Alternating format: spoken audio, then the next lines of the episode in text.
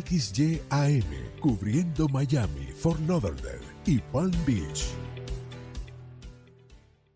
Comienza tu día informado de manera clara junto a Nelson Rubio y Gaby Peroso, quienes están listos para iniciar Buenos Días Americano, la revista informativa por americano. Comenzamos. 7 en punto de la mañana arranca así Buenos Días Americano. De verdad que es un placer despertar junto a ustedes, poderles informar cada mañana lo que pasa en la política nacional y también internacional. Aquí estamos como cada mañana Nelson Rubio y Gaby Peroso a través de la 790 AM Radio Libre que transmite esta poderosa señal desde Los Cayos hasta Palm Beach y muy pronto en otras ciudades de Estados Unidos, no solamente en radio, sino también en señal televisiva. Muy buenos días, Nelson, ¿cómo estás? Buenos días, Gaby Peroso. Buenos días, americano, para toda nuestra gente de costa a costa en toda la nación americana. Por supuesto, los buenos días a los amigos que a través de nuestra división de Americano Radio nos escuchan en todo el estado de Florida a esta hora. Gracias a la gente de Radio Libre 790, toda la sintonía nuestra desde Los Cayos y hasta Palm Beach. A ustedes, gracias por hacernos el programa más escuchado en la radio en español desde las 6 y hasta las 10 de la mañana a través de Americano Media. Llamadas de ustedes para arrancar, porque bueno, la polémica está todo esto de Ucrania, hay que seguir dándole dinero, sí o no, las posturas encontradas. Está usted en el aire, buenos días.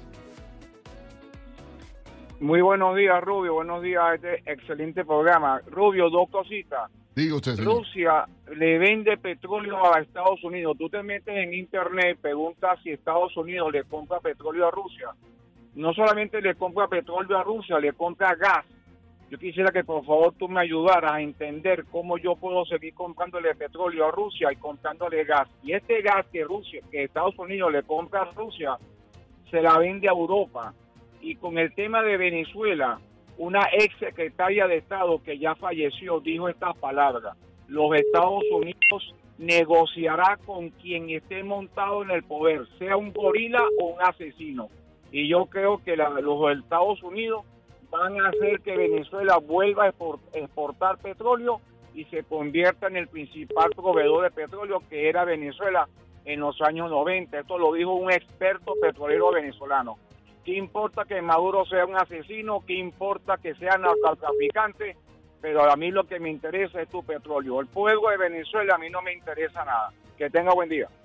No, gracias a usted por su participación. Y, y ahí está, mira el caso que poníamos ahorita. Increíblemente, el sector petrolero en Estados Unidos, Gaby, rechazando los acuerdos de la administración Biden con Venezuela, con Arabia Saudita, cuestionando eh, eh, esto de que se está recibiendo el dinero. Y obviamente ustedes pueden participar 786-590-1623, 786-590-1624 y la guerra de Ucrania que desata polémica. Sí, y es que justamente esa era una de las grandes críticas que se le hizo a Joe Biden porque apenas inició su administración, cambió el rumbo de varios proyectos petroleros que nos daban independencia absoluta energética y estábamos comprando más gas y más petróleo a Rusia. Eso se ha venido disminuyendo por el tema de la guerra, pero más bien el plan de Joe Biden, si no hubiese venido esa invasión a Ucrania, era precisamente comprarle más eh, petróleo a uno de sus enemigos históricos. Tenemos otra llamada. Buenos días, está usted al aire.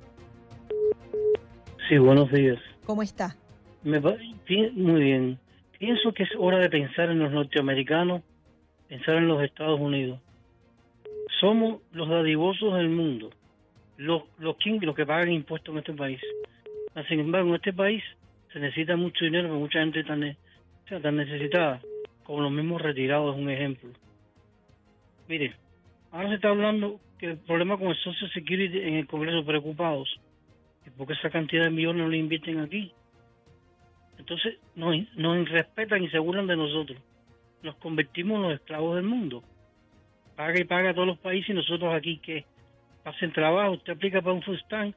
Si se, gana un dólar más, no aplica, porque gana mucho. Y mire cómo está aquí los precios de la comida. No, ya está bueno ya. Hora de pensar en Estados Unidos. Por eso yo voté por el señor Trump, que no me gustaba su actitud, su carácter pero ¿quién empezaba primero? En los Estados Unidos. Muchas gracias, que tenga buen día. Muchísimas gracias por su participación y es lo que ha pasado con la opinión de los estadounidenses. El año pasado más del 60% de los adultos decían que estaban a favor de seguir enviando armas a Ucrania. Ese número ha disminuido de 60% a 48% este año. Tenemos más Menos de la mitad de los estadounidenses apoya en este momento esta decisión de participación en alguna medida en esta guerra. Está usted en el aire. Muy buenos días. Aló, buenos días. Buenos días, Nelson, y a la dama brillante esa, que ustedes dos son dos columnas para aquí, para la- Estados Unidos. Están destrozando esta nación, Nelson. Parece hasta mentira que los enemigos los tenemos metidos aquí en la punta de la nariz aquí y no quieren verlo. Parece hasta mentira que son hasta americanos y le están haciendo daño a esta gran nación que le dio oportunidad a ellos y a nosotros a tener todo lo que deseamos y neces- necesitamos. Por eso que no te dejo de escuchar Nelson y a la dama brillante esa que está a tu lado hoy. Gaby Peroso. Que Dios, que Dios me lo proteja a todos ustedes ahí. Y a esta gran nación y a mi presidente Trump. Gracias. Como no, gracias a usted por su participación. Más llamadas. Está usted al aire. Adelante. Sí, buenos días. Buenos días. Eh, saludo Gaby, saludo para Nelson. Eh, señores, eh, hay veces que la gente dice, es que no sabemos que tiene esta administración, que no saben lo que hacen. Eh, recuerden que si saben lo que hacen, lo que están haciendo todo es intencional. Eh, con el plumazo de este señor eh, Demócrito, porque es un demócrata decrépito, es un demócrito de, de la Casa Blanca, con el plumazo para cerrar el, el oleoducto de Kingston. Él lo que hizo fue llenar las arcas eh, de- del imperio ruso porque al, subir el petróleo, eh, que es lo que hace Rusia, gana más dinero. Eso fue lo que los motivó a ellos eh, a tener la economía fuerte que tienen para poder hacer la invasión a Ucrania. Ellos nunca pensaron que iba a ser tan fácil. O sea, ellos pensaron que iba a ser fácil, nunca pensaron que iba a ser tan difícil. Pero el motivo principal, la causa, fue que aquí al cerrar, y ya de ahí, eso es un fallo en cadena, se va derivando todo lo demás. Eh, gracias por dejarme participar. Muchísimas gracias por su participación y es que de alguna manera de eso se trata. Hay quienes aseguran que Vladimir Putin sentía que lo de Ucrania iba a ser pan comido, que no tenían la suficiente fortaleza y de hecho Ucrania y el pueblo ucraniano muy valiente eh, se la jugó porque el mundo todavía no estaba convencido, ya Rusia había invadido por lo menos dos o tres territorios distintos sin una respuesta contundente y luego Occidente eh, decidió eh, apoyar eh, a Ucrania en eh, su defensa. Pero independientemente de lo que ocurra puertas afuera, es una decisión de la administración actual vigilar nuestra frontera, el tema de la criminalidad, dar atención al tema de Ohio, el tema justamente de la seguridad social de este país, que hay que preparar el futuro de las demás generaciones. Es una decisión muy particular que no tendría que ver necesariamente con Ucrania. Son dos presupuestos separados. Sin embargo, la decisión no se ha tomado y no se están Pero es tomando que no los se está haciendo nada para la gente dentro de Por Estados eso. Unidos. Por eso yo me canso. Lo que pasa es que o sea, no me que canso de decir. al mundo, ¿no? No, no, pero, pero, pero perdón. Yo, ba- ba- ba- Porque eres el líder. Si tú tú quieres eres- ser el líder sí, mundial, está bien, pero no puede ser que estén en dinero. detrimento de la calidad de vida de tu pueblo, Claro, que es el que pero da ese dinero. no hay suficiente dinero porque a veces eh, el tema Pero se interno firma dinero se para cualquier yendo tontería. exactamente. Gaby Peroso, mira, vamos a estar claros. O sea, yo ahora voy a ser amigo del diablo. Pero pero a tienes hacer- suficiente dinero aquí para ¿Qué arreglar las cosas que están aquí. coincidencia? ¿Te suena burisma? ¿Te suena negocios? ¿Te suena laptop? ¿te suena...? Claro, ¿Qué pero eso va más allá Yo de voy a pensar mal- que maquiavélicamente. ¿Qué Los podrá haber? andan en esta, en ¿Qué esta nota. podrá haber detrás de la película esta? ¿Por qué la administración Biden tan empecinada en esto de Ucrania? Bueno, pero están todos los países de la ¿Cuánto OTAN. dinero se o sea, benefició la no familia solamente Biden o no? Voy, no, pero yo estoy hablando de que lo que ha pasado aquí, la película que uno no se puede Claro. olvidar, perdónenme. Y luego, mira, sale un informe hoy, anótese esto, amiga mía. Hay un reporte a que indica que Alibaba Group, ¿sabes? Esta famosa compañía Claro, grande. que es la, la que le hace la contra- el contrapeso a Amazon. Bueno, pues sabe usted que esta compañía en los últimos años ha gastado cientos de millones de dólares en cabileo y donaciones. ¿Sabe a quién? Ellos son los anónimos. No, ay, ay, ay. Un informe de la organización Open Secrets dice que ha estado millones de dólares donados a miembros del Congreso de Estados Unidos, a varios departamentos del gobierno enfocados en el comercio, las finanzas y tecnologías entre Estados Y es que Unidos esas y leyes hay que cambiarlas porque no puede seguir eh, entrando dinero anónimo chino de esta manera, influyendo en nuestra política, no solamente de un lado, a- ambos partidos. Pero, han pero fíjate que aquí dice campañas demócratas y, y lo sacan la información. Vamos rápido con una llamada antes de hacer la pausa. Está usted en el aire. Buenos días. Se cayó la llamada. Qué pena, ¿no? Vamos a hacer una breve pausa y al regreso estaremos eh, revisando los principales titulares a esta hora.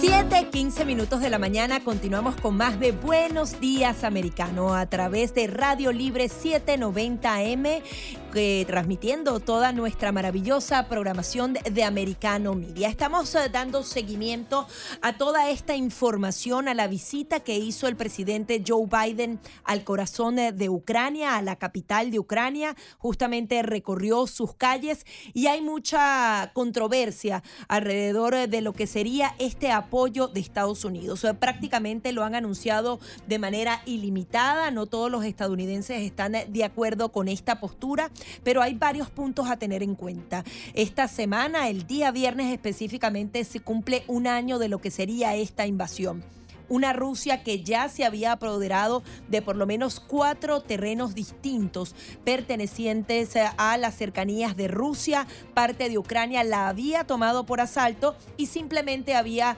recibido una cantidad de sanciones internacionales que realmente no disminuyeron el poder de Rusia. Sin embargo, cuando ya decide invadir Ucrania como nación, las naciones occidentales poco a poco se fueron sumando y actualmente es ilimitada la cantidad de dinero que está recibiendo Ucrania.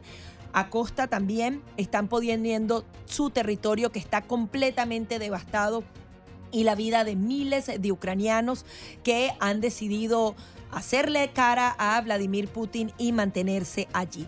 Vemos a un Vladimir Putin que quizás internamente comience a sentir las consecuencias de esta invasión, porque así como los estadounidenses no necesariamente están apoyando la guerra dentro de Rusia, sabemos que se trata de una dictadura y no hay nadie que pueda opinar libremente, no hay medios de comunicación libre, también hay muchos rusos que se podrían estar oponiendo a lo que ellos denominan una operación militar especial. Pues Vladimir Putin, luego de dos años, porque tenía dos años sin dirigirse a las dos cámaras del Parlamento de su país, pronunció un discurso en el día de hoy tratando de justificar sus acciones en esta guerra, asegurando que había sido Occidente el que comenzó todo este conflicto y no ellos quienes eh, de manera física acometieron esta invasión a su vecino, a Ucrania. Recordemos que eran naciones hermanas, es como comparar eh, eh, naciones como lo que se vive en la frontera entre México y Estados Unidos o una Colombia-Venezuela que prácticamente... comparten directamente la cultura, el idioma, pues bien, así él decidió invadir a sus vecinos y ahora está tratando de justificarse, asegurando que fue Occidente quien eh, es el culpable principal de lo que sucede en esa nación. Y llama la atención porque Jake Sullivan, quien es uno de los altos oficiales estadounidenses, decía cómo esta guerra es culpa de Occidente si podría acabarse el día en que Vladimir Putin sencillamente retire sus tropas. Él es el único causante de la guerra que se encuentra en desarrollo en este punto.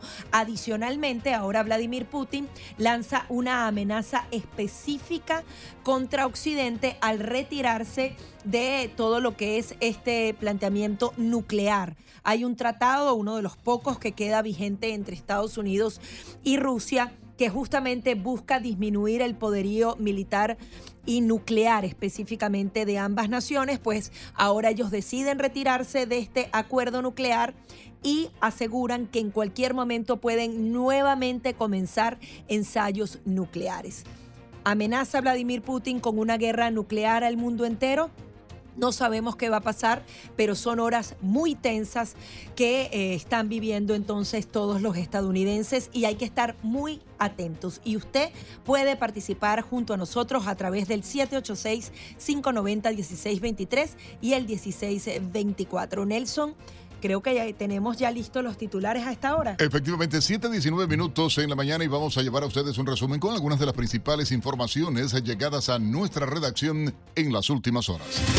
El presidente de Rusia, Vladimir Putin, aseguró que continuará sistemáticamente con la ofensiva de Rusia en Ucrania. Esto lo hizo esta mañana durante su primer discurso ante el Parlamento en 10 meses. Putin acusó a Estados Unidos y a la OTAN de desplegar rápidamente sus bases militares y laboratorios biológicos secretos cerca de las fronteras de Rusia, de dominar el teatro de futuras operaciones militares con maniobras y de preparar a una Ucrania esclavizada para una gran guerra.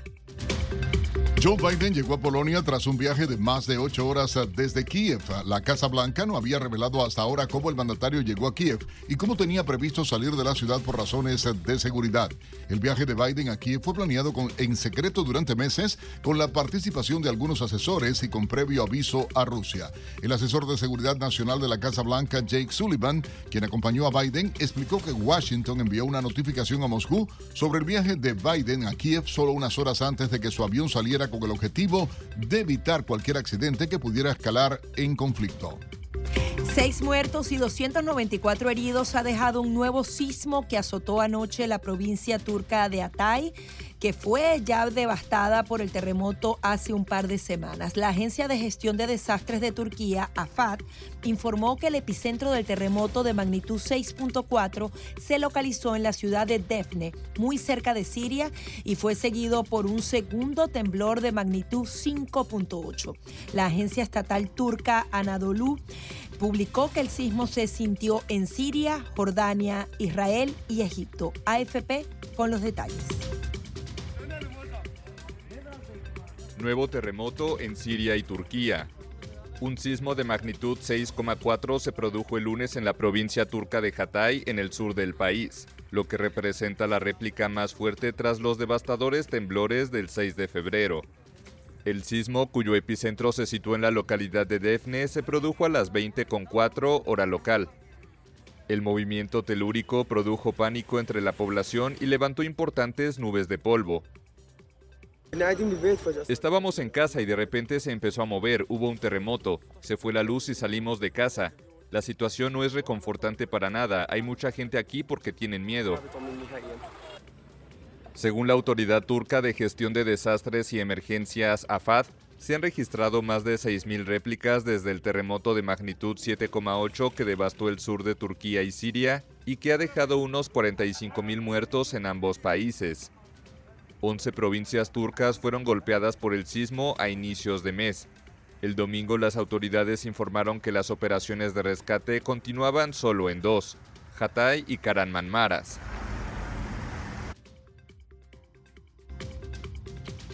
En otra información, al menos 13 eh, personas resultaron heridas y debieron ser trasladadas al hospital después de una explosión en la fábrica metalúrgica Schumann, cerca de Oakwood, en Ohio.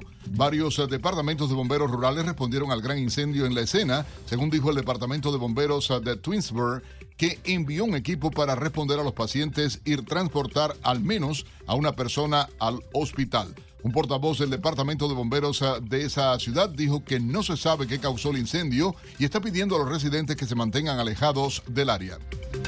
El FBI se encuentra indagando un hackeo de su red informática interna, un incidente aislado que ha sido contenido y que sigue su investigación en curso, por lo que el FBI no tiene comentarios al respecto. El hackeo involucró a la oficina de campo del FBI de Nueva York, que es una de las oficinas más grandes de la agencia, según informaron dos fuentes anónimas a CNN, sin ofrecer información sobre el origen del ataque. El FBI ha sido noticia recientemente debido a la petición de los republicanos del Congreso de que investigue a la persona nombrada por el presidente Joe Biden para el Consejo Asesor Empresarial de la Corporación Económica Asia-Pacífico por presuntos vínculos con el Partido Comunista Chino y posibles violaciones de la ley de espionaje. Una persona murió y cuatro se encuentran en condición estable tras un tiroteo registrado durante un desfile de Mardi Gras en New Orleans. En un comunicado, la policía indicó que las víctimas eran tres hombres y dos mujeres y que fueron trasladados al hospital donde posteriormente una de las víctimas masculinas fue declarada muerta. El departamento de policía de esa ciudad señaló también que una persona fue detenida poco después del tiroteo. China tachó de falsas las afirmaciones de Estados Unidos de que Pekín está considerando enviar armas a Rusia para ayudarle en la guerra contra Ucrania. El portavoz del Ministerio de Relaciones Exteriores de China, Wang Wenbi, afirmó que es Estados Unidos y no China quien está enviando constantemente armas al campo de batalla y que la posición de China sobre la cuestión de Ucrania se puede resumir en una frase solamente, alentar la paz y promover el diálogo. Estados Unidos determinó ampliar un año más la declaración de emergencia nacional relacionada con Cuba, vigente desde 1996, que impide a embarcaciones estadounidenses ingresar a aguas territoriales cubanas. La declaración señala que la entrada no autorizada de cualquier embarcación registrada en Estados Unidos en aguas cubanas sigue siendo perjudicial para la política exterior y podría facilitar una emigración masiva desde Cuba. La declaración de emergencia fue impuesta por el expresidente Bill Clinton en marzo de 1996, después de que casas cubanos eh, MiG derribaran dos avionetas de la organización Hermanos al Rescate. Bien, y a las 7.25 minutos de la mañana seguimos dando seguimiento a lo que es esta gira del presidente Joe Biden. Ya el presidente llegó a Varsovia después de un viaje en tren de más de ocho horas proveniente de Kiev hasta la ciudad fronteriza de Princemin. En un vuelo del Air Force One llegó entonces a la capital polaca, recorrió prácticamente todo lo que sería la frontera entre ambos países y se espera que en las próximas horas no solamente sostenga reuniones con los demás líderes de la OTAN, sino que adicionalmente dé un discurso a los demás países sobre próximas acciones que tomará Estados Unidos y Occidente en contra de Rusia. Ya regresamos en Buenos Días, Americano.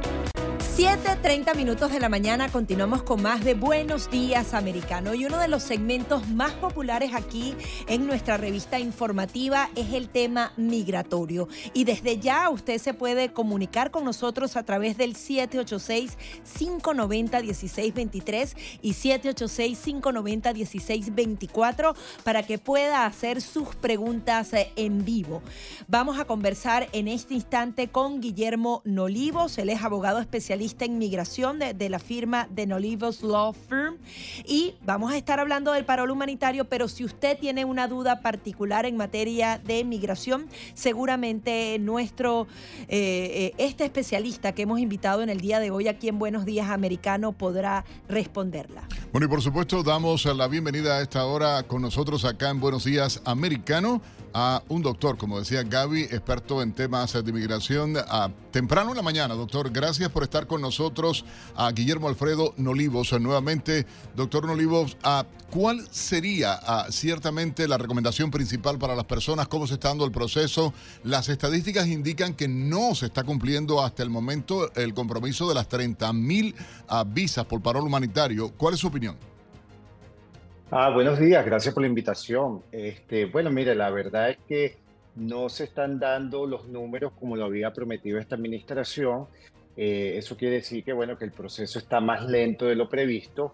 Sin embargo, la buena noticia es que ha disminuido bastante el flujo de personas cruzando por la frontera, que es lo que este programa intenta, poner un freno a este cruce ilegal y someter a las personas o ponerlas bajo este, manos de inescrupulosos que cobran exorbitantes cantidades de dinero simplemente por traer una persona al otro lado del suelo americano.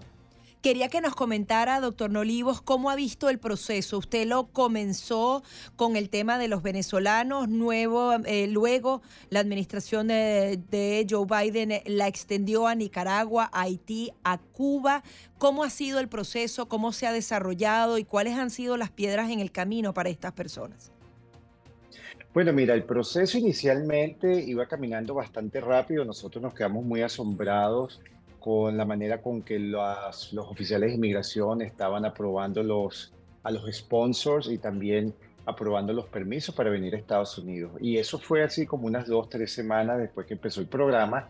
Sin embargo, luego eh, ha ocurrido como una pausa, una lentitud, y, esto lo veo yo ocurriendo desde que se extendió el programa a las otras nacionalidades de Cuba, Haití y Nicaragua.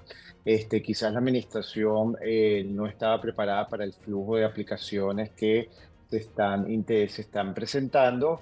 Quizás también el, el problema que, que, persiste aún, que es el, el problema interno del procesamiento de las aplicaciones en general migratorias, que eh, los lapsos son demasiado largos y ahora tienen pues este nuevo programa que añade más trabajo a estos oficiales de inmigración.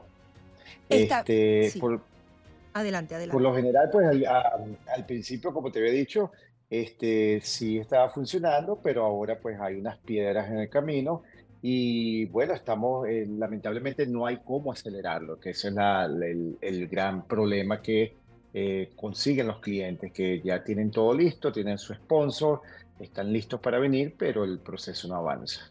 20 estados de la nación han eh, interpuesto una demanda en contra del parol humanitario. Está fijada una audiencia para el 25 de abril. Hay quienes aseguran que antes de esa fecha se podría eh, declarar algún tipo de moción de emergencia que paralice el proceso. Doctor, quería que nos dijera si esto realmente es posible y cuál es la recomendación que hace a las personas y ya vamos con sus llamadas. Sí, claro que eh, esta demanda ya fue interpuesta por, como tú mencionaste, 20 estados eh, que dicen verse afectados por esta medida, ya que ellos alegan que los recipientes de la mayoría de las personas que van a venir son, son estos estados, ¿no? incluyendo Texas, Florida. Y mm, la recomendación es que eh, mientras no haya una orden judicial que le ponga un freno al programa, el gobierno tiene eh, derecho a seguir tramitando sus, estas aplicaciones, así que la recomendación de las personas es que ah, sigan tramitando sus aplicaciones, este, porque hasta el momento, aunque hay una demanda, todavía no se ha declarado la invalidez de, o no del programa. 7.35 minutos en la mañana estamos eh, conversando con el doctor Guillermo Alfredo Nolivo. Si usted tiene algún tipo de pregunta con relación a este proceso ah, de los patrocinadores, también la advertencia que han hecho las autoridades, doctor, por los patrocinadores falsos, el, el cuidado que debe tener la gente. Ustedes pueden llamar amigos al 786-590-1623, 786-590-1624 para que puedan conversar con el doctor, participar y hacer su pregunta, este parol que beneficia a los venezolanos, cubanos, nicaragüenses y haitianos. Doctor, ¿cuál sería la recomendación más inmediata? Y hay un problema, una palabra que se llama paciencia, que los latinos eh, eh, no tenemos y estamos desesperados y decimos, ¿por qué no llega? ¿Y qué pasa? Eh, ¿Por qué se demora tanto? Ah, ¿Cómo ah, decirle a la gente, cómo explicar a la gente? Bueno, lamentablemente este tipo de programa no tiene una, una, forma de acelerarse, no hay un habilitado como se conoce en muchos países, ¿verdad? Una manera donde usted pague una cantidad adicional de dinero y su caso sea procesado más rápido que los demás. Em, eh, simplemente es eso, paciencia, hay que esperar, hay que em, eh, eh, sentarse y estar quieto hasta que llegue su número y y inmigración le dé la aprobación para venir a Estados Unidos, porque en verdad no existe otra manera en que usted pueda agilizar este proceso. 7.37 minutos de la mañana tenemos una llamada. Buenos días, ¿está usted al aire? Aló, buenos días. Buenos días, ¿cómo está? Doctor, quisiera hacerle dos consultas eh, muy puntuales. La primera es que mm, yo soy patrocinador de, de un familiar en Venezuela fui aprobada, pero cometí el error de colocar el email del beneficiario mal. Ya tengo más de un mes tratando de solucionar esto y me preocupa si hay algún tiempo, según su experiencia, sé que son es algo un programa nuevo, pero si hay algún tiempo específico para yo tener respuesta y solucionar este problema, si yo corro el riesgo de que pierda eh, mi aprobación, si hay algo que usted pueda sugerirme. Y lo segundo, eh, si una persona tiene el permiso de trabajo vencido, puede renovar su licencia de conducir en la Florida. Eh, puede ir con su noticia de notificación de aprobado y con esto puede renovar su licencia. Gracias. Adelante. Ah, ok, sí. Sí, claro. Este, en relación al email, si, si tú hiciste la corrección, tienes que esperar que el sistema te procese esa corrección Si tú ves que no, que al familiar no le ha llegado ningún aviso, probablemente vas a tener que volver a solicitar o meter una aplicación con la información correcta. Este, ya que eh, el email es una de las herramientas o la, la única herramienta que eh, utiliza la agencia CBP para contactar al beneficiario y de esa manera la persona este, se conecte por medio de la aplicación, llene sus datos y pueda entonces, se le puede entonces emitir el permiso de viajar a Estados Unidos. En relación a emisión de licencias, tú sabes que eh, cada estado es independiente, ¿verdad? Entonces va a depender del estado de la Florida si acepta eh, la prueba de recibo de la renovación del permiso de trabajo como este, prueba de estatus legal en los Estados Unidos. ¿ok? Eso solamente lo puedes corroborar eh, con el Departamento de Motores y Vehículos o el departamento que emite las licencias de conducir allá en la Florida. Este, pero tengo entendido que sí, que sí funciona con, con una extensión siempre y cuando pues justifiques bien que tienes tu permiso de trabajo, que la extensión es basada en la, en, en la, misma categoría del permiso de trabajo que tienes vencido ahora. Nuestros números telefónicos 786-590-1623 y 1624. Adelante, buenos días. ¿Aló?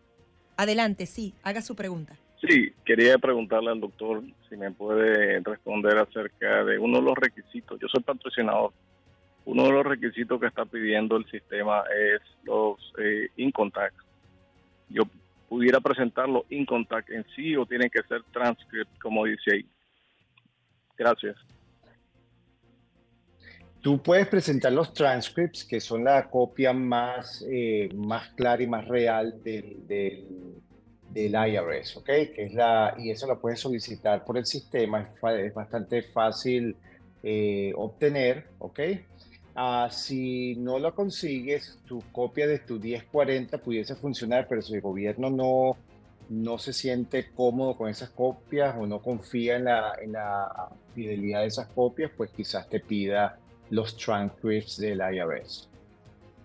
786-590-1623 y 1624. Continuamos conversando con el doctor Guillermo Nolivos y había la pregunta fundamental de este mercado paralelo que se ha creado de personas, de patrocinadores que eh, justamente están eh, buscando, están incluso cobrando a través de Facebook hasta 10 mil dólares para hacerse o convertirse en patrocinador de estas personas. Al regreso, doctor Nolivos, quisiera que nos responda respondiera cómo las personas pueden identificar que se trata de una estafa, que existe algún tipo de posibilidad. No debería ser un sponsor una persona desconocida. Usted se puede comunicar a través del 786. 590 1623 y 1624 para que haga sus preguntas en materia de migración aquí en vivo y en directo en Buenos Días Americano. Ya venimos con más. 7:45 minutos de la mañana, continuamos con más de Buenos Días Americano a través de Radio Libre, eh, Radio Libre 790 AM. Estamos conversando con el abogado Guillermo Nolivos sobre este parol humanitario y allí tenemos más llamadas. Buenos días, está usted al aire. Aló, buenos, buenos días. Sí, le escuchamos, señor. Su pregunta, por favor. Buenos días, mire, una, una pregunta muy puntual. Eh, una venezolana que no está en Venezuela, que está en un, en un tercer país, eh, ¿qué posibilidades tiene y qué tipo de reclamación hay que hacerle? Doctor Nolivo. Ok, estamos hablando de una persona, eh, un, un venezolano en un tercer país por parol, si quiere solicitar el parol, me imagino este, bueno, la persona tiene que corroborarle al gobierno de los Estados Unidos que en ese tercer país eh, no tiene un estatus permanente, o sea, una residencia permanente o cualquier estatus que le permita vivir permanentemente en ese país. De lo contrario, pues no calificaría para un parol. Entonces tiene que tener eh, documentación en mano para demostrarle al gobierno de Estados Unidos que su estadía en ese país era temporal. Doctor, hay una duda que tiene mucha gente porque te da la propia aplicación, da, a la posibilidad de tú hacer la aplicación para una persona. Sin embargo, te da la opción, si esa persona tiene eh, dependence o, por ejemplo, hace una persona a su hermana la aplicación, ella es casada, tiene hijos, hay que hacer la aplicación de manera individual para cada uno de ellos o eh, con la aplicación de uno es válida para que la familia pueda viajar. No, tiene que ser aplicación por cada persona que eh, va a venir con el aplicante principal. Entonces, si estamos hablando de una familia de tres personas, esposo, esposa y un hijo, entonces hay que hacer una aplicación por cada miembro familiar. Este, así sea con un solo sponsor, siempre y cuando el sponsor sea eh, tenga suficiente eh, capacidad económica para traer a las tres personas, para hacerse responsable de las tres personas. Suponiendo que le llegara a una persona la, la, la, aplicación, ya el parol eh, como tal, ah, ¿tendría que esperar entonces que la posibilidad de que le llegue a los otros o, o, hay algún tipo de gestión que se pueda hacer diciendo es mi familia, yo hago? ¿Cómo funciona? Bueno, por lo general, cuando estás pidiendo un grupo familiar, el gobierno en esto se encarga de enviar las respuestas lo más cercano posible a cada uno de los miembros para que todos puedan vivir al mismo tiempo, venir al mismo tiempo. Estamos conversando con Guillermo entonces no habría, no habría tiempo a disculpar, entonces no habría necesidad, quizás el tiempo de espera puede ser un par de días, pero no va a haber una, un tiempo de espera de semanas, un mes para todos los miembros de la familia para venir. 786-590-1623 y 1624 para que usted se comunique con nosotros. Doctor Nolivos, teníamos la pregunta de estos patrocinadores falsos que están haciendo publicaciones en Facebook, le están cobrando a las personas hasta 10 mil dólares. En muchos casos son estafas, en otros casos se convierten en patrocinadores. Coméntenos eh, los cuidados que tienen que tener las personas a la hora de ver este tipo de publicaciones.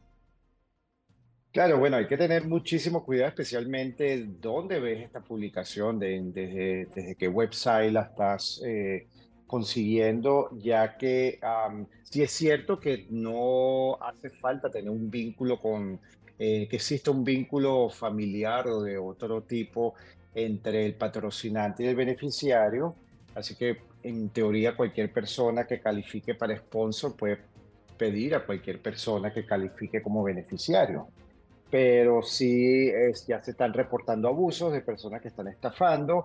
Este, esa noticia donde dice que están cobrando hasta 10 mil dólares simplemente por el hecho de servir de sponsor, bueno, em, ya te dice eh, el tipo pues de, mercado paralelo que se está instalando ahora con este tipo de proceso y las personas pues deben de tener muchísimo cuidado porque si usted está fuera del país, ¿cómo va entonces a denunciar que ha sido estafado? ¿Cómo va a poder recuperar ese dinero una vez que usted se lo deposita a un extraño? Eh, es un tema muy, muy delicado y mi advertencia a las personas es que simplemente hagan esto con, con un familiar, con un conocido que, que, en verdad esté dispuesto a ayudarlo. Ya una persona que le está cobrando dinero que usted no sabe quién es, ya es un, es un problema y además que usted tiene que demostrar que va a ir a vivir con esta persona. Y si usted no conoce a esta persona, entonces ¿cómo puede usted demostrar que va a ir a vivir allá? Eh, si la persona le da a usted una dirección y esa persona no vive en esa dirección, eh, uno puede entender la desesperación del beneficiario, de la persona de escapar de, estos países que están completamente destruidos, pero 10 mil dólares eh, es una cantidad bastante alta de dinero para luego perderlo así por así. Muchísimas gracias, doctor Nolivos, por todas estas eh, recomendaciones. Ah, la orden, la orden. Guillermo Alfredo Nolivos, abogado especialista en inmigración aquí en Buenos Días Americano. Como siempre, una vez a la semana tendremos esta sección dedicada a usted para que también pueda hacer sus consultas en vivo. A esta hora. vamos a hacerlo también con taxes porque eh, vamos a tenerlo. taxes, salud. O sea, siempre un segmento en el que la. No, hay, que hacerlo, pero usted sabe a dónde ir, que es lo importante. Ah, vamos, eh, por supuesto, a hacer contacto a esta hora para conocer de tecnología. Ya tenemos el contacto a esta hora y y, por ahí está, ¿no? Sí, con Pablo Quiroga. Hola, ¿qué tal? Soy Pablo Quiroga con la noticia tecnológica del día. Atrás quedaron los tiempos cuando las redes sociales eran gratuitas, en donde prometían que jamás iban a cobrar un peso. Meta ha sido la más reciente Big Tech que anunció un sistema de pago para sus dos más populares redes sociales, Instagram y Facebook. El servicio que ofrece la compañía tendrá un valor de 11,99 dólares por mes si se hace desde la web o de 14,99 dólares por mes si se realiza desde la App Store. Por el hecho de obtener apoyo premium, Meta incluirá en tu cuenta un servicio de verificación de usuarios distintivo azul para establecer la originalidad de la cuenta, protección adicional contra la suplantación de identidad y mayor visibilidad de sus mensajes. Mark Zuckerberg, a través de una publicación en su perfil, detalló que la verificación de las cuentas será por medio de una identificación oficial del gobierno en el territorio en que se viva. Por ahora esta nueva tarificación está disponible solo en Australia y Nueva Zelanda para mayores de 18 años y quedan las empresas. Después, en una segunda etapa, se extenderá a otras naciones. La función también contempla otorgar stickers exclusivos para stories y reels, así como también estrellas para asignar a los creadores de contenidos. Soy Pablo Quiroga con la noticia tecnológica del día. Buenos días, americano. Accede a toda nuestra programación a través de nuestra página web, americanomedia.com. Nuestra aplicación móvil, Americano Media, Roku, Amazon Fire, Google TV y Apple TV. Puedes sintonizarnos en Radio Libre 790 AM en Miami. Política. 7.53 minutos de la mañana y ya el secretario de Estado de Estados Unidos, Anthony Blinken, eh, ha respondido a esta provocación eh, de Vladimir Putin que se retira de un tratado nuclear. Anthony Blinken dijo que la decisión de Putin de suspender ese tratado es irresponsable. El secretario de Estado dijo que su país está listo para hablar sobre limitaciones de armas estratégicas en cualquier momento con Moscú. Recordemos que Vladimir Putin había asegurado que eh, comenzaría de inmediato algunas pruebas nucleares si Estados Unidos hace lo mismo. El anuncio de Rusia de suspender la participación del New Star es profundamente desafortunado e irresponsable, ha dicho el eh, secretario de Estado. Dijo que Estados Unidos está justamente eh, tomando en cuenta todas estas limitaciones de armas estratégicas y nucleares y que podrían hacer la revisión en cualquier momento. Y hablábamos de la diferencia que se está dando Gaby y de cómo han reaccionado incluso los propios demócratas progresistas, los más liberales, los más de izquierda, han pedido a Biden un cambio de estrategia con relación a la política en Ucrania. Y esto porque saben el impacto que puede tener en el país y el cambio de opinión del 60% que había según los sondeos en mayo de apoyo de los estadounidenses a la guerra en Ucrania, solamente hoy cuenta Biden con el 48% ah, del apoyo de la población norteamericana ante la propia situación que vive el país. Ustedes pueden llamar, opinar a través del 786-590-1623 y el 786-590-1624. Vamos a hacer una breve pausa aquí en Buenos Días Americano, pero vamos a continuar ah, ahondando en este tema. ¿Qué opinan eh, los estadounidenses? Y tu opinión también cuenta. Pueden comunicarse con nosotros para saber si ustedes creen que el apoyo a Ucrania debe ser ilimitado por parte de Estados Unidos. Ya venimos con mucho más. 8 en punto en la mañana, segunda hora de Buenos Días Americano a través de Americano Media de costa a costa en todo el país y por supuesto a través de la división de Americano Radio en radio acá en Florida también en toda la costa este de Estados Unidos. Gracias por la sintonía y la gente nuestra en Radio Libre 790. La pregunta está fuerte. ¿Ustedes apoyan esta guerra en Ucrania? ¿Creen que debe seguir Estados Unidos gastando millones y millones de dólares de los contribuyentes norteamericanos en esa guerra, sí o no. Hay una encuesta en mayo, decían los norteamericanos el 60% que sí. Ahora el 48%, según esta encuesta, apoya a que se siga dando dinero a Ucrania. ¿Qué piensa usted? Puede llamar al 786-590-1623 o el 786-590-1624. Oye, por cierto, esta noche hay una reunión ah, con la comunidad hispana en Las Vegas, donde eh, va a estar a Mayra Flores, va a estar el CEO de esta compañía, Iván García Hidalgo, va a estar nuestro colega Jesús Márquez. Y bueno, por supuesto, usted va a tener detalles. Los temas que interesan a la comunidad hispana en todos los Estados Unidos esta noche Americano Media en las calles del país. Adicionalmente, el gobernador Ron DeSantis de Florida viajó a la ciudad de Nueva York iniciando una gira que está destinada a resaltar el problema del crimen en las principales ciudades, haciendo comparaciones específicas de cómo ha combatido el crimen en Florida y cómo se combate en otras eh, ciudades eh, de mandato demócrata. Justamente fue recibido e incluso el alcalde de esa ciudad Eric Adams, eh, lo recibía con un mensaje muy particular. Pero para conocer más detalles de lo que ha sido esta gira de al menos tres ciudades por parte del gobernador de Florida a Nueva York, le damos la bienvenida a Carlos Mercader. Él es consultor político. Muy buenos días, Carlos. ¿Cómo estás? Y quería saber cómo había sido recibido el gobernador de Florida por allá en Nueva York. Mira, eh, primero que nada, buenos días. Buenos días a ti, buenos días también a, todo, toda la audiencia.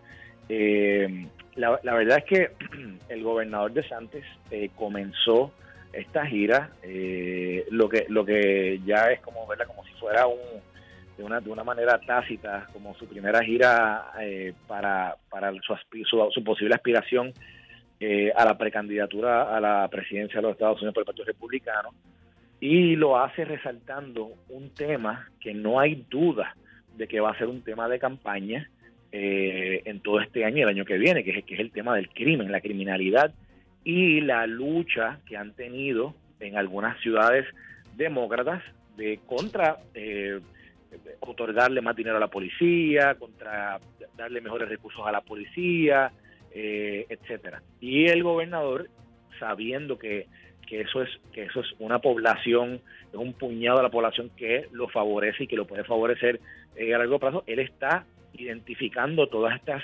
organizaciones policíacas, etcétera, que está yendo donde ellos, les está hablando, empezó en Nueva York, va a, ir ahí, eh, va a estar en Filadelfia y también va a estar en Chicago, en Illinois.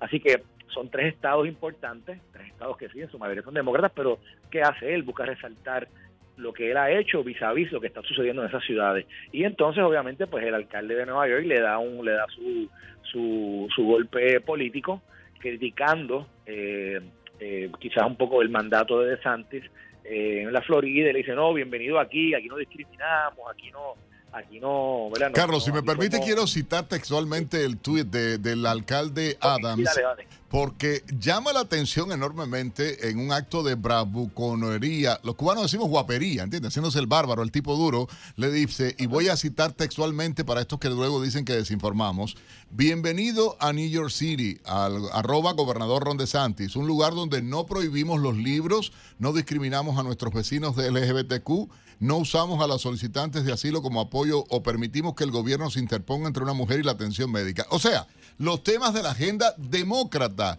Ah, pareciera que este señor, el alcalde de Nueva York, no conoce Florida, no conoce libros que promueven que la comunidad LGBTQ, perdón, acá en Florida, acá en Miami hay una comunidad fuertísima y en todo el estado, ciertamente en Orlando, en, en Tallahassee. Entonces yo digo, me parece que este tipo o está desinformado el tema del aborto, que obviamente es agenda demócrata liberal, ¿qué opinión te merece? vamos a tratar de, un poco descifrar este mensaje y, a qué lleva, porque, o sea, a mí me hace que verlo muy mal a él, exactamente.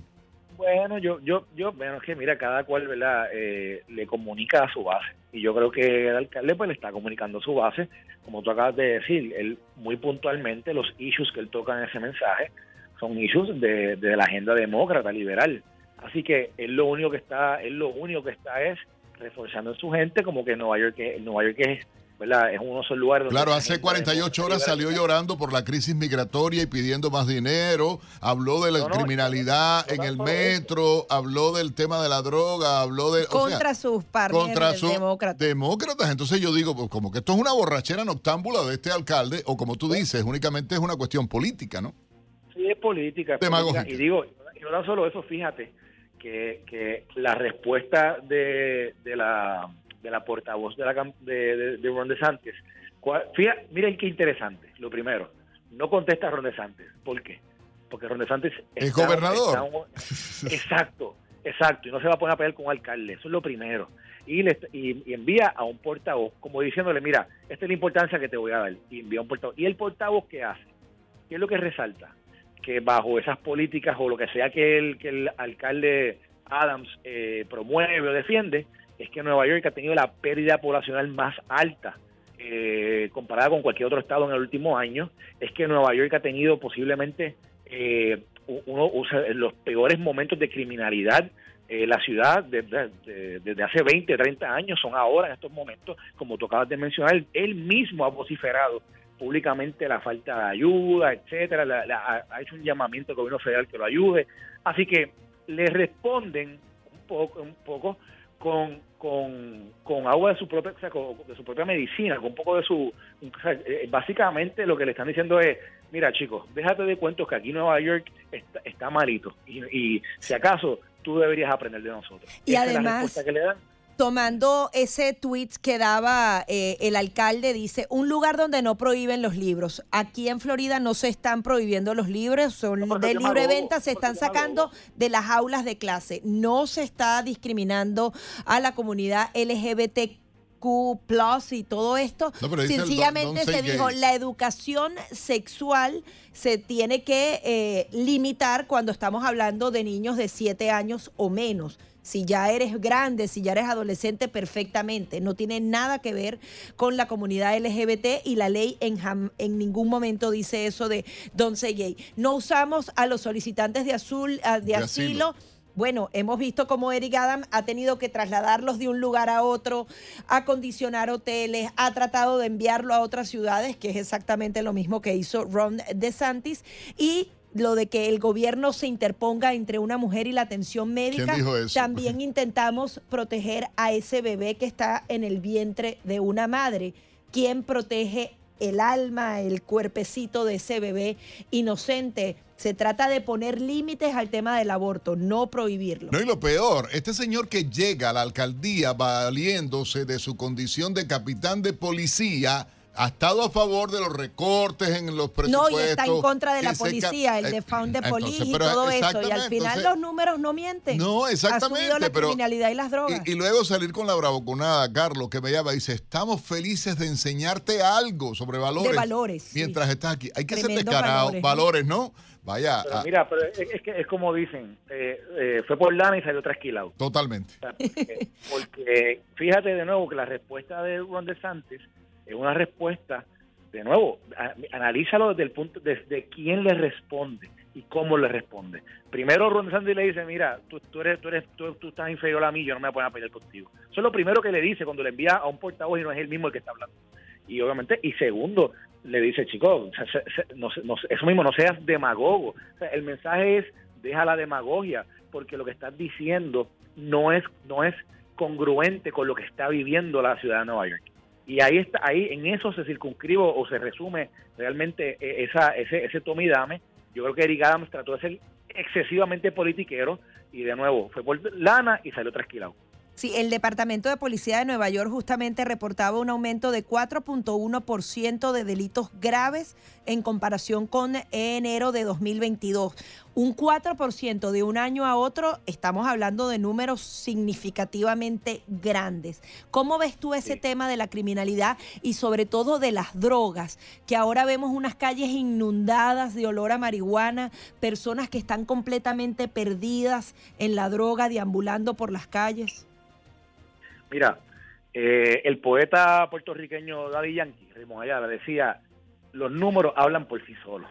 Y, y eso, eso es una canción vieja de él, pero, pero los números hablan por sí solos. Cuando tú ves la toda la gente que se ha ido de Nueva York, toda la gente que, que ha ido rechazando todas estas implementaciones de estas políticas que, que no son del agrado de gran, ¿verdad? De- de la gente que quiere tener una vida en paz. Obviamente, obviamente te das cuenta que, ha sido un fracaso todo eso. Y una cosa que, quiero puntualizar, esto no para. Esto no es como que, ah, no, Eric Adams ha cambiado eh. El, el- el- curso por el cual iba- por el cual iba la, la ciudad. No, la ciudad sigue en, en decadencia, sigue la gente mudándose. ¿Dónde es el lugar que se muda la gente de Nueva York que está descontenta con lo que está pasando en Nueva York? A, la Florida. Así es. Carlos Mercader, consultor político aquí en Buenos Días Americano. Muchísimas gracias por tu participación. Pausa y ya venimos con más.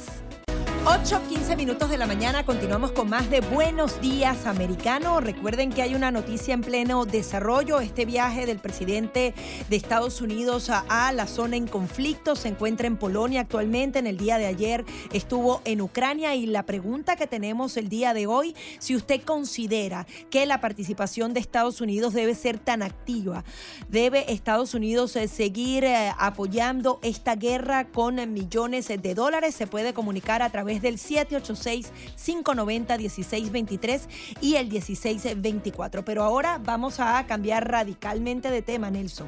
Oye, vamos a. antes de dar una noticia, porque de verdad está fuerte esto. Una señora, no sé si viste, se la comió un cocodrilo acá en Florida. no lo vi. Wow. 85 años, estaba paseando con su ah, perro aquí en Florida y eh, el cocodrilo llegó y, salió del agua, se acercó a la mascota inicialmente y cuando la señora trató de quitarse, eh, eh, de evitarlo, bueno, recibió heridas que le provocaron la muerte, gravemente fue atacada y esto, ojo con las personas que luego salen en lagos, en zonas cercanas a, lugares donde hay esto de los cocodrilos y bueno, terrible esta información Ah, pero eh, creo que era prudente ¿no? que la gente eh, en todo el país esté alerta, vive cercano a bosques también donde hay osos u otro tipo de, depredadores, estar atentos. Vamos con esta información de inmediato. Tenemos al doctor Alfredo Melgar, especialista en medicina interna.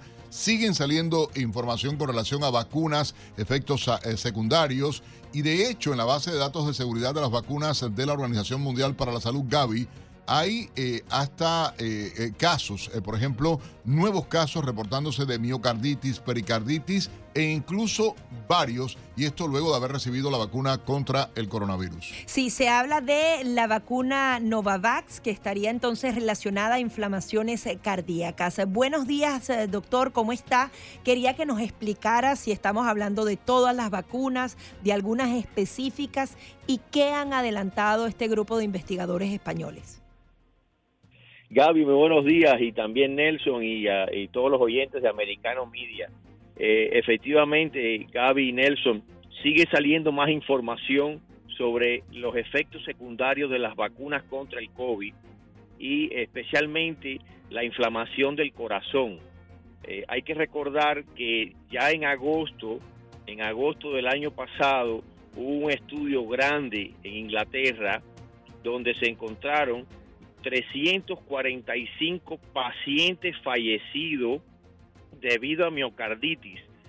Miocarditis es una inflamación del músculo del corazón y pericarditis es como la capa que envuelve el corazón y se, puede inflamar por múltiples razones, pero en este caso el estudio de Inglaterra que fue conducido, si mal no recuerdo, desde el 2020, de diciembre a diciembre, 2020-2021, revisaron las historias clínicas y las muertes en hospitales de Inglaterra por miocarditis y la investigación se publicó en una revista importante de la Asociación Americana de Cardiología.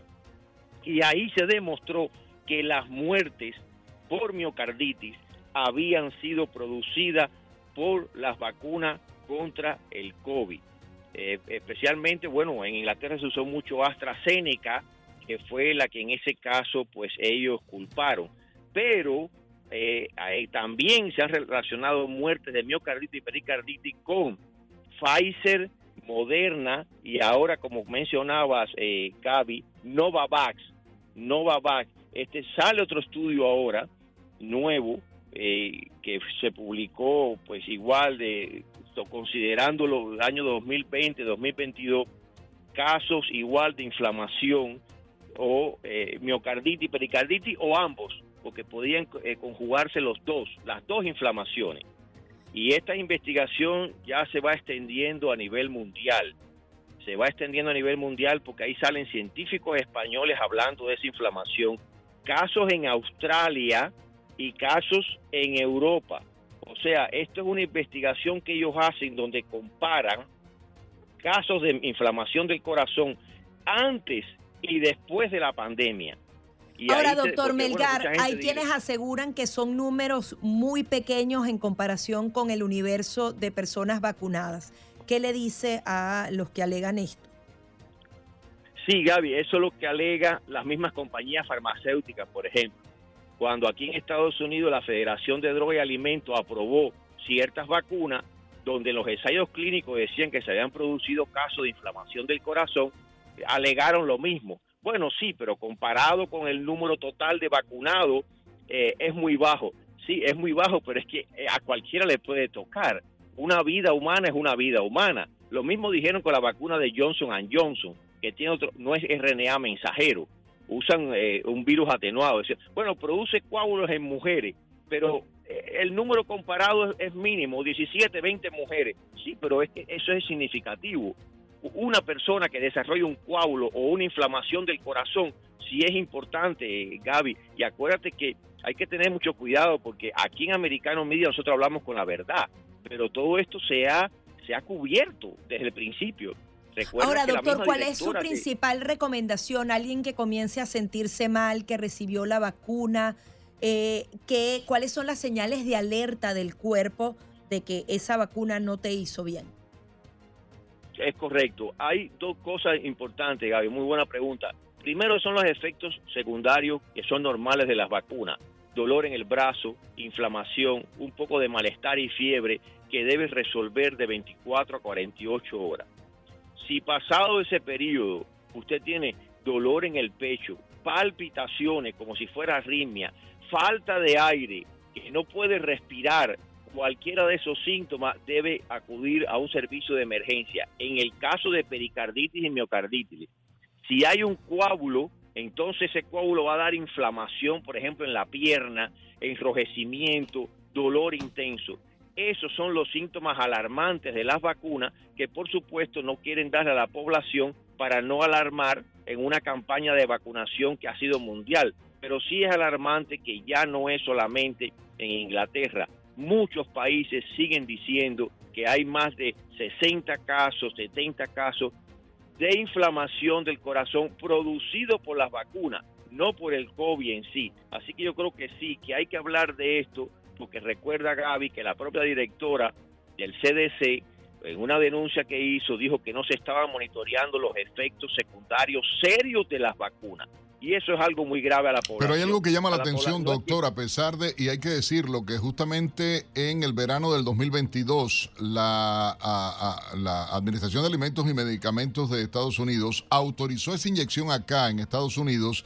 Hay un contrato de 1.5 millones de dosis extra que se acaba de hacer, a pesar de que la propia eh, Agencia Federal de Estados Unidos ha dicho y ha advertido, ha tenido que advertir, la Agencia Europea de Medicamentos, que inicialmente no había advertido sobre la inflamación después de la vacunación, ahora ha advertido nuevamente eh, sobre los riesgos de este producto.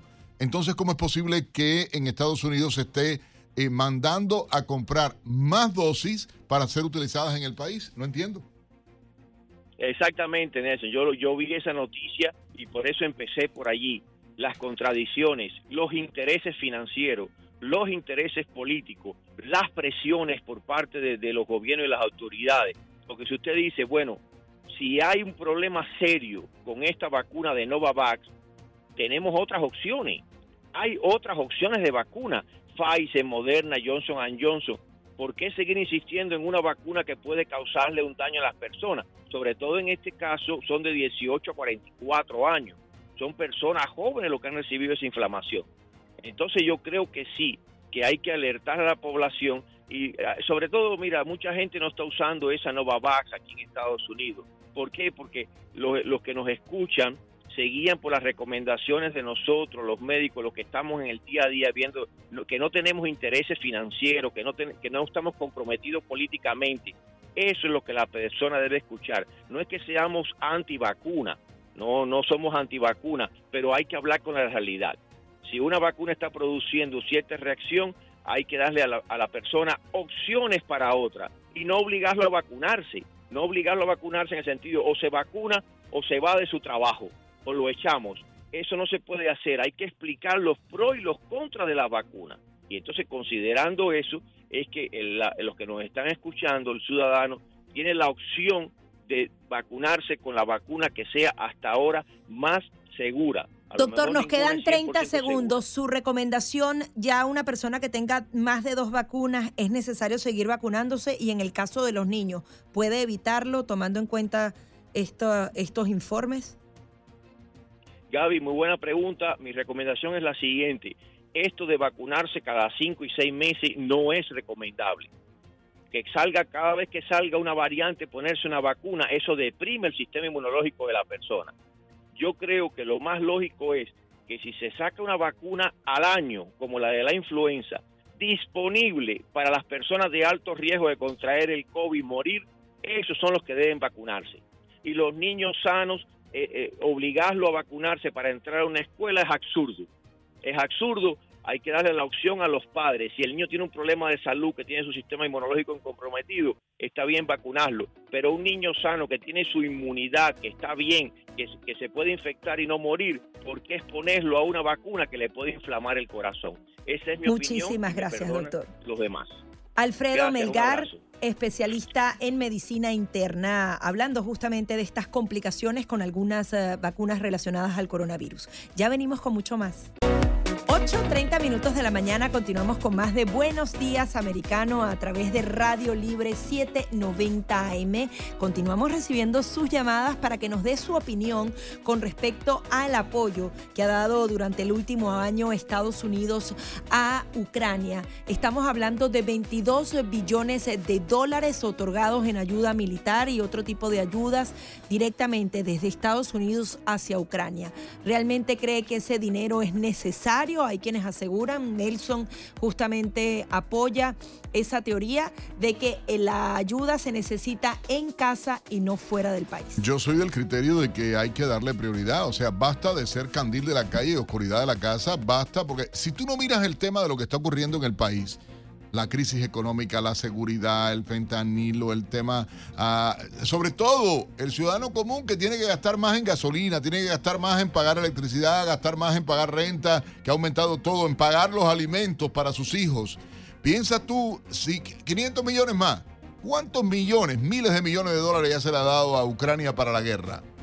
Ah, no, que la seguridad mundial, que la paz mundial parecen misis de, de, de, las mises estas de, de, no, bueno, en el concurso de mis universos. No, no, no, yo creo en la paz mundial. Freno a pero, Rusia, pero si fíjate, están metiendo los globos chinos arriba de nosotros, y los si iraníes. Viene una guerra nuclear. Ok, pero hay, hay que plantarle la cara Correcto, a dictadores. pero piensa, hay que enfrentar a Rusia, hay que buscar las vías de cómo hacer las cosas pero no la película esta de que el dinero y el dinero y el dinero. ¿Qué, qué pasa? Bueno, también ahí también hay mucho dinero, porque recuerda que las armas que mandamos a Ucrania las producimos aquí en Estados Unidos, entonces pagamos y nos damos el vuelto. Ahí también hay. Ay, Gaby Peroso, una- tracking del caminito al dinero para saber. Y, y a qué coincidencia, y vuelvo a decirlo, yo soy amigo del diablo hoy. Hoy me vestí de diablito yo. Amigo. Ucrania, Burisma, Huntercito, laptop, papá, business, dinero. pa- Ay, perdón. Yo, yo quiero ser, no sé, me parece, y no estoy sugiriendo nada, que quede claro.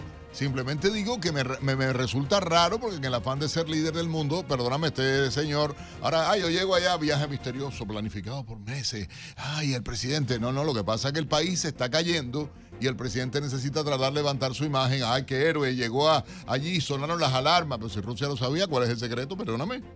Sí, ¿Tú crees que si no pero- tenían pero deseo de hacer Estados un Unidos ataque? también Ah, tenía que eh, mostrarse Bueno, como que la gente el líder opine, que la gente participe y diga si está a favor o no, Gaby Peroso. Sin embargo, bueno, está la amenaza, este tratado de desarme nuclear ha sido abandonado por Vladimir Putin, así que hay que ver qué va a pasar en las próximas horas. A las 8.33 minutos de la mañana vamos a presentar justamente a ustedes un resumen de algunas de las informaciones en las que está trabajando el equipo de Americano Noticias a través de Americano Media ah, para que usted asegure hasta ahora que está bien informado. La Administración de Seguridad en el Transporte de Estados Unidos interceptó 6.542 armas en controles de aeropuertos en todo el país durante 2022.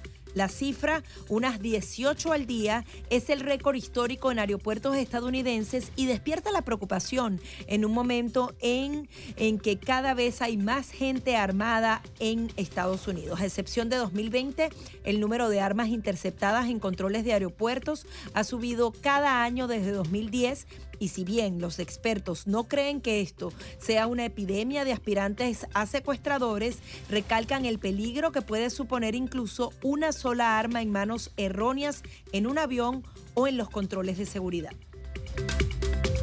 Una persona fue arrestada en relación con el asesinato del obispo católico David O'Connell, ha- hallado muerto con un tiro en el pecho en una casa de Los Ángeles a pocas cuadras de una iglesia.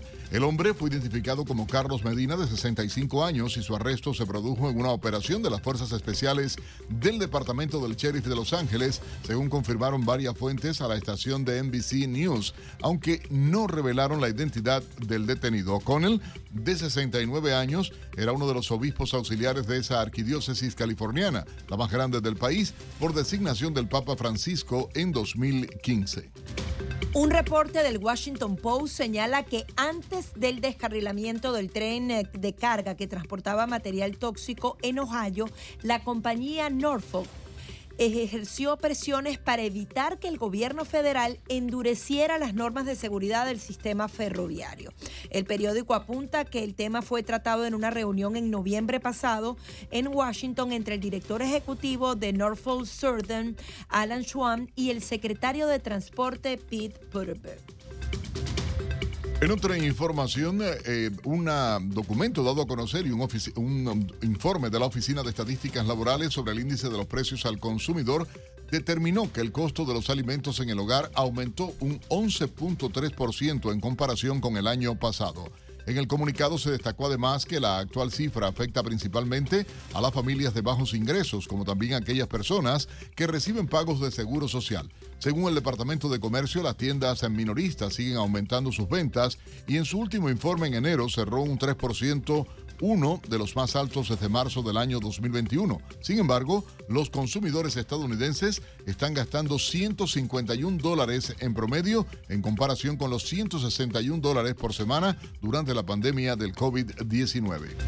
El Servicio Meteorológico Nacional informó que una masiva tormenta invernal impactará a buena parte de Estados Unidos esta semana con nevadas generalizadas, fuertes vientos y lluvias, así como la caída de temperaturas récord.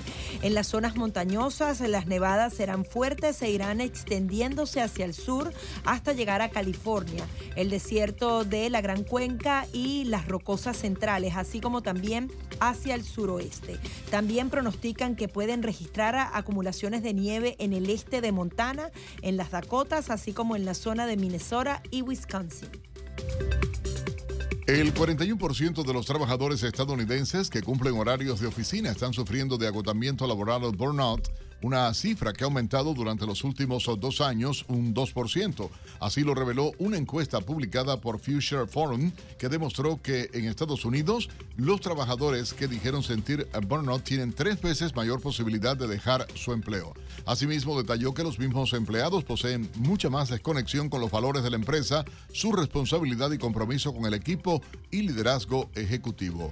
En el último estudio también se comprobó que los empleados que tenían mayor flexibilidad en cuanto a horarios en el trabajo no reportaban tanto agotamiento. Al menos 17 muertos y 15 lesionados dejó el accidente de un autobús que trasladaba migrantes de Venezuela, Colombia y Centroamérica en una carretera que conecta los estados mexicanos de Oaxaca y Puebla. La Cancillería de Colombia aseguró en un comunicado que entre las víctimas hay un hombre colombiano de 56 años que falleció y otros tres que resultaron heridos dos hombres de 23 y 37 años respectivamente y una mujer de 36 años con diagnóstico delicado pero estable. El accidente ocurrió la tarde del domingo cuando un vehículo que trasladaba a los migrantes chocó y posteriormente se volcó. La fiscalía rebajó los cargos de homicidio involuntario contra Alex Baldwin y con ello la posible pena de prisión que podría enfrentar la estrella de Hollywood por el tiroteo mortal del 2021 en el rodaje de la película Ross. La fiscal del primer distrito judicial de Nuevo México, Mary Carmart Alwiz, había acusado a Baldwin y a la armería del set de rodaje de dos cargos de homicidio involuntario por la muerte de la directora de fotografía, Halina Hutchins. Carmack ah, presentó cargos modificados para ambos implicados, eliminando un agravante por el uso de arma de fuego para delinquir, lo que reduce la posible pena de prisión de un mínimo de cinco años a un máximo de 18 meses. Y a esta hora hacemos contacto con Julie Trevisanato para repasar los titulares de los periódicos más importantes de Estados Unidos y el resto del mundo. Muy buenos días Gaby y Nelson, feliz martes. Vamos a comenzar con el repaso de algunas de las portadas más destacadas. The New York Times. Apenas dos semanas después de que el peor terremoto en más de 80 años devastara gran parte del sur de Turquía y el noroeste de Siria, Otro poderoso temblor de magnitud 7,4 sacudió la misma región el lunes por la noche, derrumbando edificios, cobrando vidas y sembrando el pánico entre millones de personas ya traumatizadas. Washington Post Inquietos por China, Estados Unidos y sus aliados están reforzando las defensas en el Pacífico. El ejército de Estados Unidos está asociando con aliados asiáticos para disuadir a Beijing de invadir Taiwán, pero para el almirante John Anquilino, todo debe ir más rápido en la zona del Indo-Pacífico. Diario de las Américas. El gobernador de Florida, Ron DeSantis, criticó y acusó al presidente Joe Biden de descuidar los problemas internos del país mientras viaja a Ucrania y se preocupa por la situación en ese país. A estas críticas de DeSantis se sumó el representante republicano Matt Gaetz, quien acusa a Biden de irse a dormir la siesta cuando la frontera estadounidense está en crisis. El nuevo Herald el senador Marco Rubio presentó un proyecto de ley que impediría a los transexuales servir a las Fuerzas Armadas. La propuesta pretende descalificar a cualquier persona que se identifique como transexual y que solicite o que se haya sometido a una operación de reasignación de sexo, aunque una persona transgénero sin antecedentes ni diagnóstico de disforia de género puede servir según su sexo asignado al nacer. El país España. El presidente ucraniano Volodymyr Zelensky aseguró que el orden mundial basado en reglas, humanidad y previsibilidad dependerá de cómo se desarrollen los acontecimientos en Ucrania. Así lo afirmó Zelensky durante su habitual discurso nocturno en video, pronunciado después de la visita sorpresa a Kiev del presidente Joe Biden. Le Monde de Francia.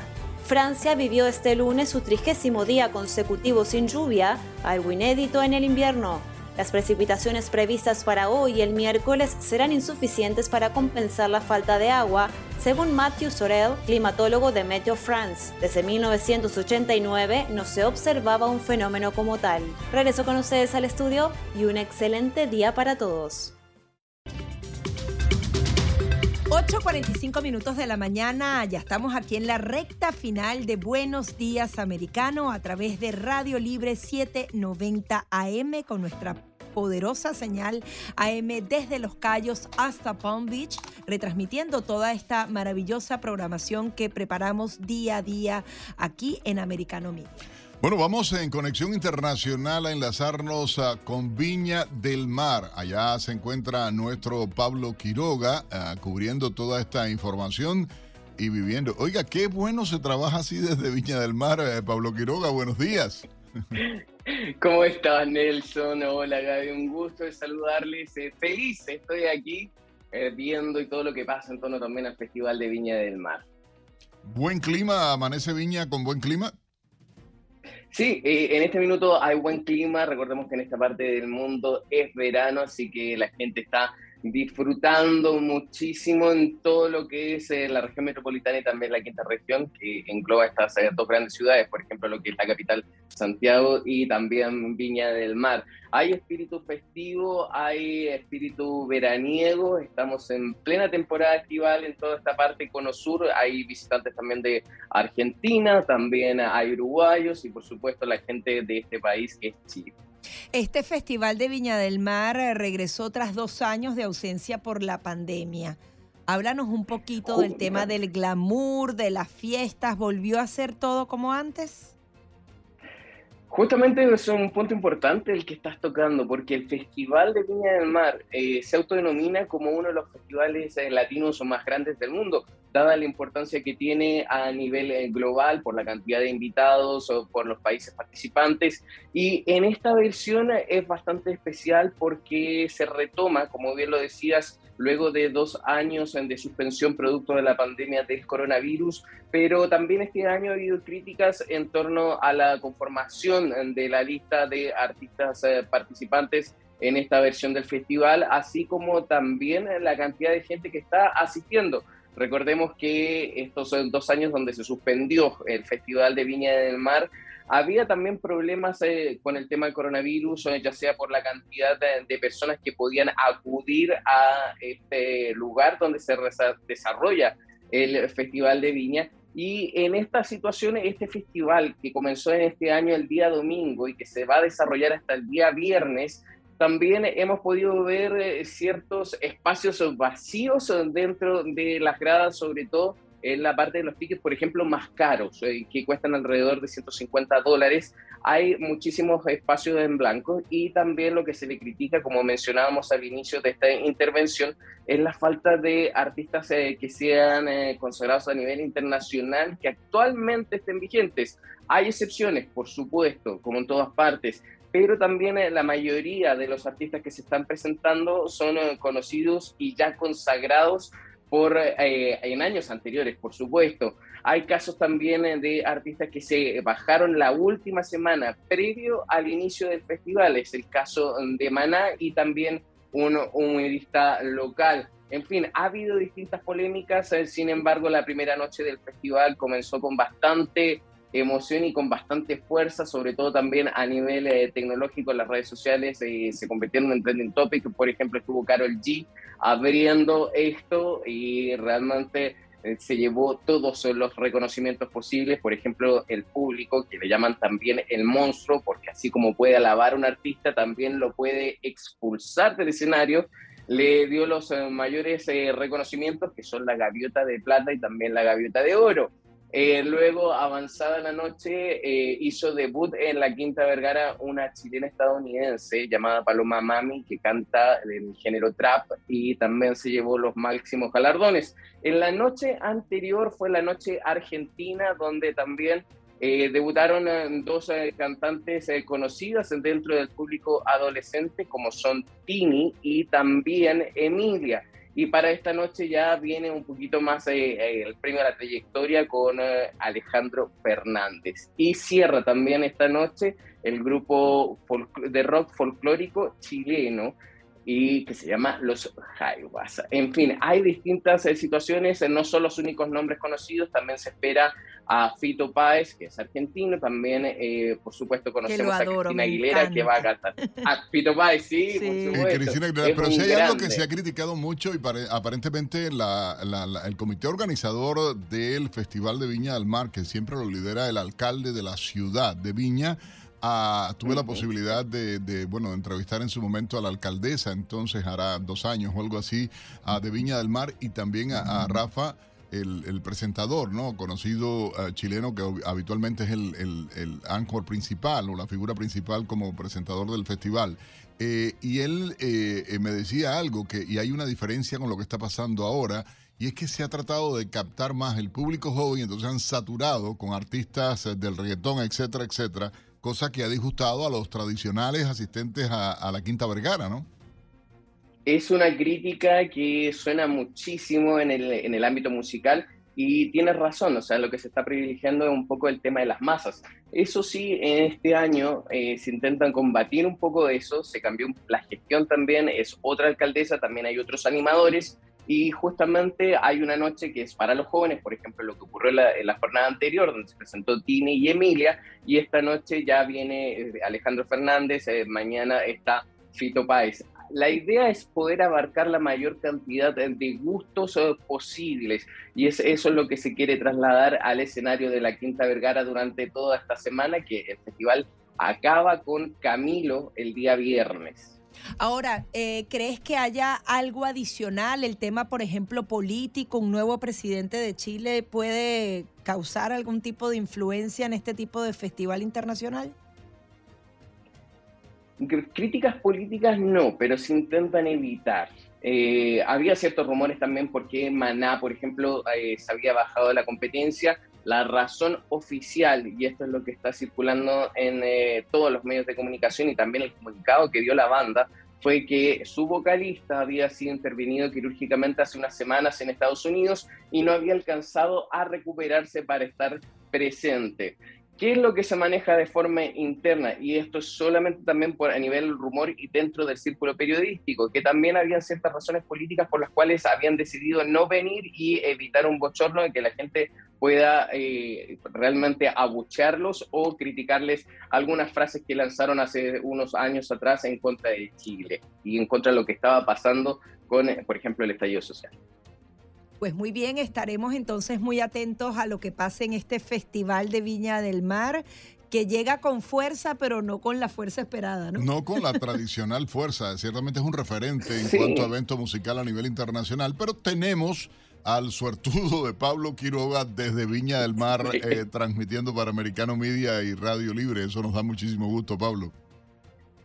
Sí, yo feliz, así que en cualquier momento podemos volver a hacer otro contacto y ahí les puedo seguir contando lo que está pasando en esta parte del mundo que ha estado bastante agitada. Hay, recordemos que Chile eh, no es tan solo el Festival de Viña, también hay muchísimos, por ejemplo, incendios forestales. El Coméntanos cómo van esos prácticamente en el centro sur. No ha parado, ¿verdad? Sí, eh, no ha parado, lamentablemente. Ahora el foco de los incendios, que son muchísimos, decenas de focos, se concentran en la parte centro-sur del país. Eso es a unos 500 kilómetros al sur de Santiago. La semana pasada tuve la oportunidad de estar por allá, visitar un poco las zonas afectadas y realmente es dramático. Y algunos son intencionales, eh, ¿verdad? Villas completas quemadas.